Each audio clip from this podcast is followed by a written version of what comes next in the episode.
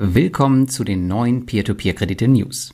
Heute sprechen wir über die vermeintliche Erhöhung des Bondora Go and Grow Limits auf 10.000 Euro, das neue schicke Interface bei Monifit Smart Saver, gute Fortschritte bei Wire Invest, den Eigentümerwechsel bei Debitum Network und die Angebotsprobleme bei Income Marketplace.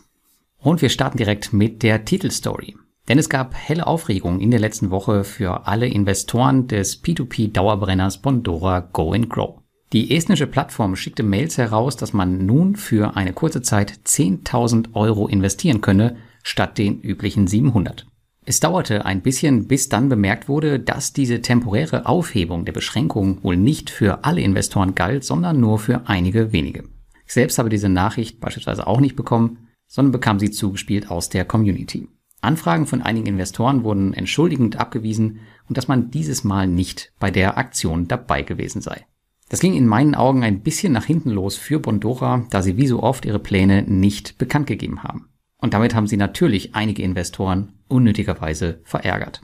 Denn am Ende weiß niemand, wie die Auswahlkriterien für die 10.000 Euro Aktion aussahen und warum jemand ausgewählt wurde und jemand anderes eben nicht. Bondora hätte einfach sagen können, pass auf, wir machen jetzt eine Aktion und 5000 Investoren sind dabei und wenn du Glück hast, bist du einer davon.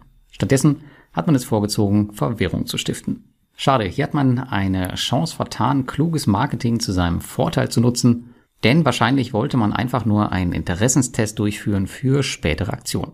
Ich könnte mir gut vorstellen, dass wir beispielsweise wieder eine Black Friday Aktion wie im letzten Jahr sehen werden, wo Bondora erneut Geld für die Portfolioerweiterung einziehen wird.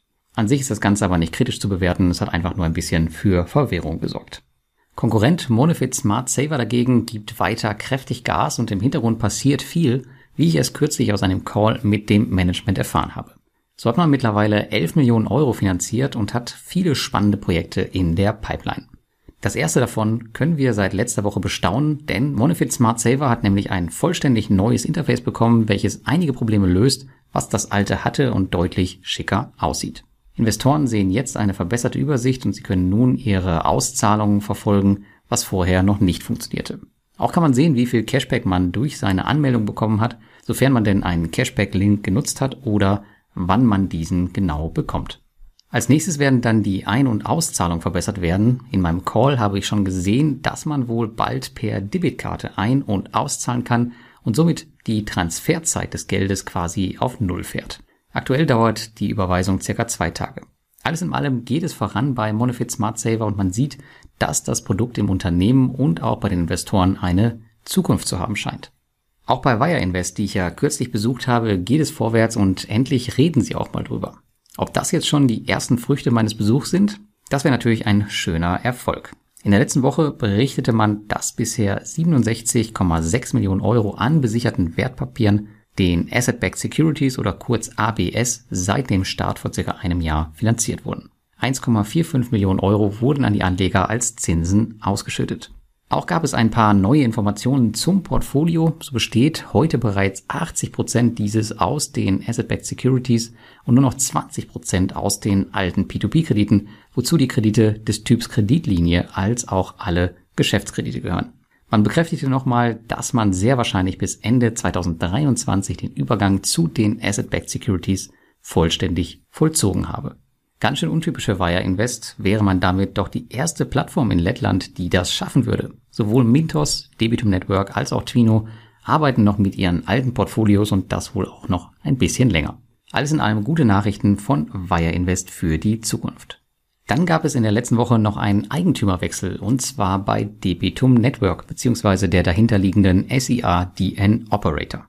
Ab jetzt gehört der ganze Laden nämlich dem aktuellen CEO Henrys und einem Ingus, ein erfahrener Manager, aus dem Bankensektor und ein dritter Eigentümer soll demnächst noch dazustoßen. Der vorherige Inhaber Martins Lieberts hat sein Amt im Vorstand niedergelegt und ist nicht mehr in die operativen Entscheidungen involviert. Für uns Investoren ändert sich hierdurch aber nichts. Die DEP-Token jedoch, die früher auf der Plattform verfügbar waren, sind es nun nicht mehr. Diese waren dem Regulator ohnehin ein Dorn im Auge und haben auch mit der Plattform heute nichts mehr zu tun. Dieser Token hat jedoch bei allen Anlegern, die damals in die ICO investiert haben, enormen Schaden verursacht. Ich kann dazu wenig sagen, denn ich habe selbst diesen ganzen ICO-Hype niemals mitgemacht und auch niemals in sowas investiert. Ich kann den Unmut der Investoren aber natürlich durchaus verstehen, denn auch die neuen Eigentümer wollen nun damit nichts mehr zu tun haben. Auf den Geldern der ICO basiert aber im Grunde auch ein Teil der P2P-Plattform, daher werden sie ganz logisch damit in Verbindung gebracht.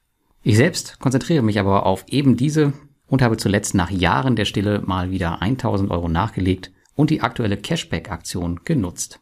Und damit kommen wir schon zu unserer letzten News. Der Marktplatz Income Marketplace gab bekannt, dass ihnen momentan die Kredite ausgehen. Mehrere Faktoren kommen hier derzeit zusammen, die diese Situation verursachen. Der brasilianische Kreditgeber ClickCash ist nach wie vor ausgefallen und zahlt nur Mini-Beträge zurück. Der mexikanische Kreditgeber Vivos wechselt die Bank und kann bis zur Umstrukturierung keine neuen Kredite mehr einstellen. Es gab auch bisher keine Erfolge bei neuen Kreditgebern und zu allem Überfluss herrscht auch noch das Sommerloch. In den Sommermonaten ist das Kreditvolumen nämlich allgemein deutlich geringer auf allen Plattformen. All das führt dazu, dass wir uns aktuell mit sehr wenig Diversifikation auf Income begnügen müssen. Im Grunde sehen wir fast nur Kredite von Dana Rupia aus Indonesien, Hovi aus Estland und ITF aus Bulgarien. Income muss hier dringend was tun, um nicht nur die Kreditversorgung allgemein, sondern auch die Diversifikationsmöglichkeit auf stabile Beine zu stellen. Im Grunde sollte die hohe Investorennachfrage die Plattform ja auch attraktiver für größere Kreditgeber machen, aber Income will natürlich auch das von ihnen genutzte Sicherheitssystem durchsetzen, was eben nicht mal so eben gemacht ist. Ich lasse mein Investment dort aktuell unangetastet und nehme einfach, was ich kriegen kann. Und damit wünsche ich dir eine schöne Woche und bis zum nächsten Mal.